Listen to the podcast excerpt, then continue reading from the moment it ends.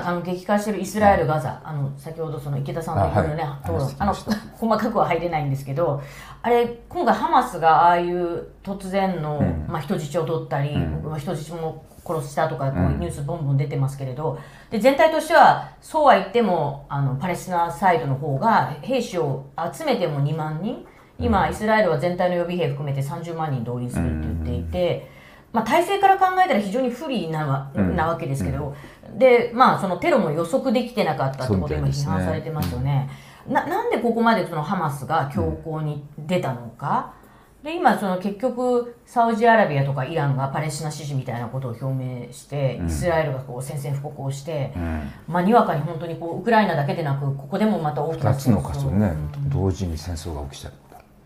追い込まれてきたっていうもうそれはそうでしょうね。うんもう本当に追い込まれて最後の最後のなんかもう勝負に出たっていうかですね。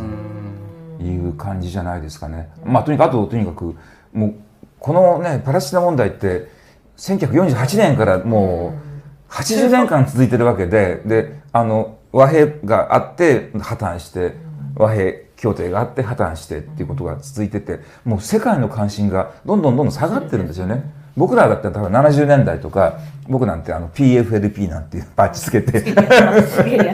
いたわけで、そのなんつうのかな、パレスチナを支援するっていうのは当時の大学学生にとって当たり前のことなんですよね。でまあ、断るごとにパレスチナ支援ということを言ってたわけなんだけども、そういうようなもう雰囲気ももうなくなっちゃっててパレスチナ問題に関してどうですかって言われたら、みんなたた大変だね、気の毒だねっていうぐらいのことでね。で、80年間続いちゃうと、でそのね2回のあのキャンプ・デイビッドの合意とソロ合意と2度にわたって和平交渉があってでノーベル平和賞を出したのに、その2回も 結局ノーベル平和賞を出して2回も出したのに全部破綻しちゃったっていうのでちょっともう絶望感が国際社会に深いと思うんですよね。でもう関心がどんどん下がってきて、その中でどんどんねもうあのガザが急迫していくっていうところで。やっぱ一つはそのこんな戦争勝てるわけないんですけどもね。世界中の耳目を集めてもう一回、ね、パレスチナについて語るとどうしたらいいんだろうっていうことを語ってくれと。でこの場合だどの国が、まあ、どあのちょ協定に入ってくれるか。調停仲裁役はどこの国がやってくれるのかっていうことですよね。停戦協定を引っ張るのが。あもしかすると僕はあの習近平を引っ張り出すとかね。エルドアンを引っ張り出すとかね。だってロシアは無理だからア。メリカははっきりとねこの人たちはもうイービルって言ってるわけだからね。そうするとなともう頼むのは頼みの綱はもう習近平かエルドアンってことですよね。あーエルドでこの人が出てきて、でまあこれまでと今今まではずっとアメリカ主導で大体やってた和平協定ですけども、今度はもうアメリカ外して、うん。で新しいグローバルリーダーの下で和平協定の枠組み作っていくっていうですね。もう前の2回はやっぱぱアメリカですからね、今度今度はもうアメリカ抜きでやろうっていうことなんじゃないかなって気がするんですよね。あの白井聡さんがあんまり日本で注目されてないんだけど今年の初めのそのイランとサウジの仲介役を習近平が果たしたっていうかなり世界的に見て大きな話で、ですね。もうそのやっぱりす全ての仲裁役にアメリカが入っていくっていう時代がもう終わった。完全に終わったんですよね。うん。で今今回イスラエル完全にねあのアメリカはイスラエル支持を表明してそうです。こう次々とねいろんな空母だなんだっていうのを、うん。ね、周りに集めてるみたいな報道出てたんですけどそうするとじゃこれもうすでにもしかして中国はあのそういうパレスチナサイドとのやり取りをしてる可能性とかはあるんですかね？まだしてないと思いますけれども、でもち仲裁役に入れるとしたらねまあまあちょね両方とも矛を収めてって言った時に、とにかくアフリカはとにかく圧倒的に中国がもう影響圏ですからね、で中東にもだんだんと力を決めていてとにかくアメリカがもうはっきりとイスラエル側に立ってしまって、パレスチナ敵っていうふうに言ってる以上もう仲裁役なんかできるわけないわけですよ。そうなってくるとね両方に対して、まあ、中立的な大国っていうと中国が出てくるしかないので、もしこれであの、ね、停戦協定ぐらいでも習近平が主導したら、もうグローバルリーダーシップっていうのは完全にアメリカから中国に移っちゃうわけですよね。だから習近平も計算をすれば、例えばそのなんつうのあのねハマスに矛を収めるためだったらとにかくねこのあとガザ地区に、ね、とんでもない額の復興資金を提供しようとかね。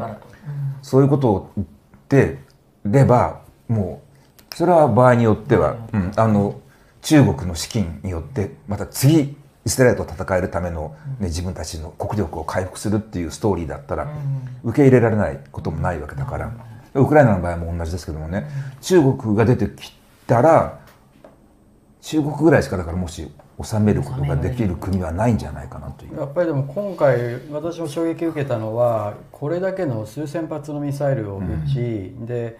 兵士もですねかなりイスラエルに入っていって、ね、で一種テロみたいなことをすごく繰り返して、うん、というのは1973年の第4次第4次中東戦争以来で、ここまでやったことはないって戦争はね本当にね、ね、あれ以来ですからね。なんですよね。だからもう60年ぶりじゃないあ50年、うん、50年ですよね。ちょうど50年経った翌日かなんかにやったんですよね、うん、ハマスそうなんですか。そのイスラエルがその節目の日の翌日かなんかにやってるんですよだからわざともう政治的にやっていて、うん、でアメリカの中のその空気はまあなぜこれをインテリジェンスとして察知できなかったのかと、アメリカも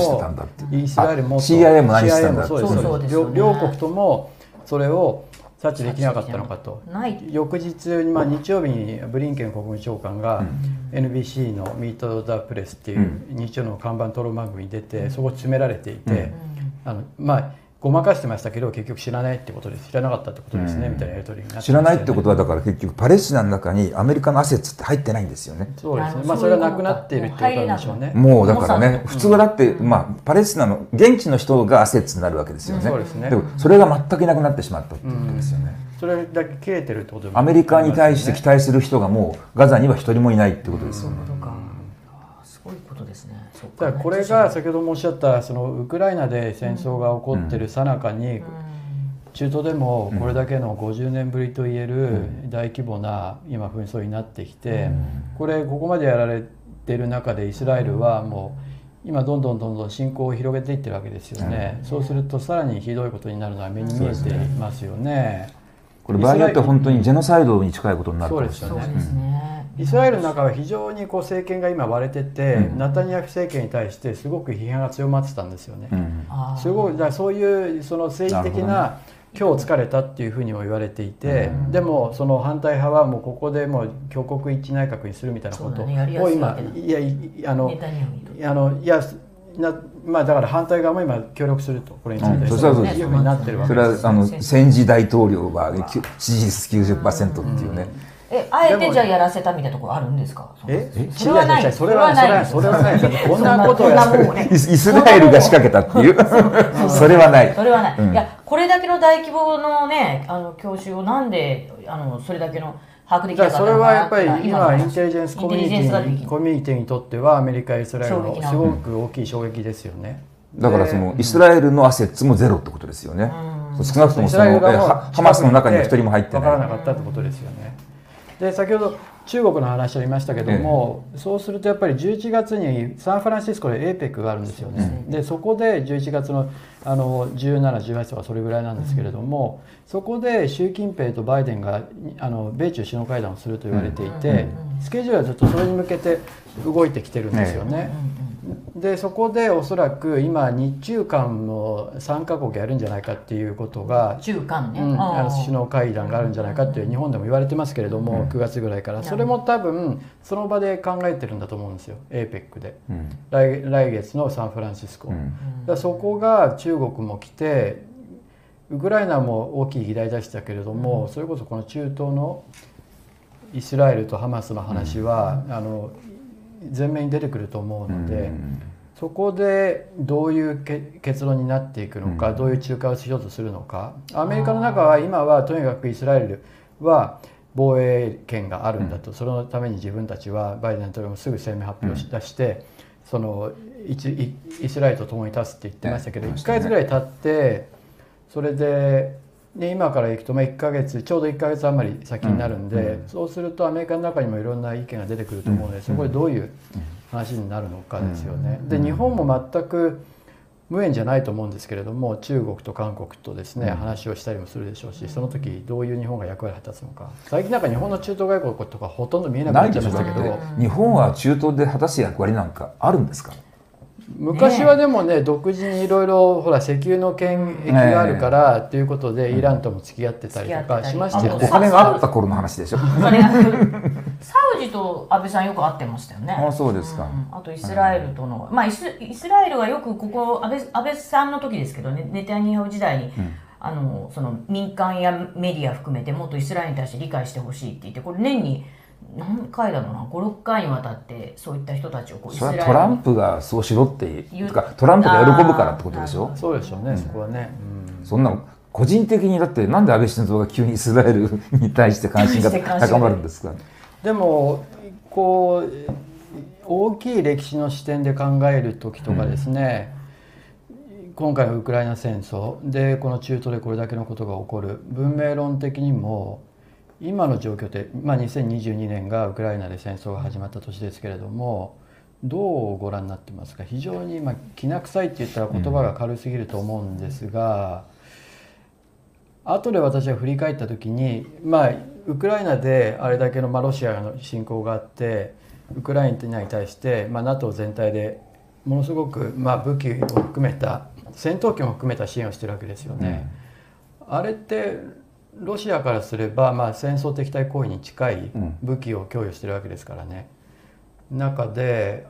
後々歴史的に振り返るともう第三次世界大戦みたいなものが始まってるっていうふうに捉えられるんじゃないかというふうに私は結構思うんですけれども、うん、NATO の中の議論とかですね、うん、聞いてるとですね。内田さんはどうご覧になりますか、今回の中東の話も含めて。で、まあ、アメリカの覇権というものが落ちてくる中で中国が台頭し米中の、まあ、覇権をめぐる非常に先鋭化した対立がある。うん。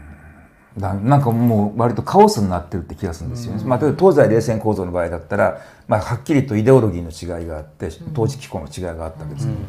ん、今起きてるこのなんつうのかな、まあ、確かに第三次世界大戦のになんかだらだらと流れ込んでいくみたいな感じなんだけども、明確なあのイデオロギーの違いとかってなくて、あるいは国家戦略の違いとかっていう明確な我々はこういう国家戦略であるいは世界戦略っていうのがあってそれがぶつかってるっていうんじゃなくてどっちかっていうとなんかもっと低いレベルのですね、なんか俺の気分とか、なんその国民感情とかそういうなんかすっごいなんつうのかな論理的な、非論理的なもの、非論理的なファクターっていうのが、ものすごく国際関係に大きく影響しているような気がするんですよね。ロシアが例えばその、なんつうのかな、ね、ウクライナに侵攻するっていうのが、あれ、世界戦略としてやってるのかっていうと、なんか違う気がするんですよね。じゃあ、例えば国内対策がね、まあ、自分の、例えば、プーチンの支持率が下がってるんで戦争を上げて、戦争することによって支持率を上げるとか、それ違うだろうと。もう十分国内を抑えてるんだから。だから、あれ、結局ウクライナ行ったのってのは、あのプーチンの脳内妄想みたいなもんですよね、うん、国家戦略じゃなくて。そで、ね、その脳内妄想に多くのロシア人が感応しているわけで、うん、そうすると今だって感情が正常を動かしてるっていうね、うん、感じがして。かつての偉大なロシアの復活みたいなそういう感じですよね。だからあのナチスもそうでしたけども、あれなんかも結局世界戦略があったわけじゃなくてある種の妄想的な、妄想的な世界観と感情ですよね、でそのなんていうのかな。感情が火をつけるんですよね、ポピュリズムってそうじゃないですか、ポピュリズムってその政策の整合性じゃなくてどれぐらいか国民感情を煽ることができるかってことでしょ。でみんなそれ競争してるわけですよね。どんどんどんどん国家構造が尻滅裂になってくるっていうね。でそれがカオスって言ってるんですけどもね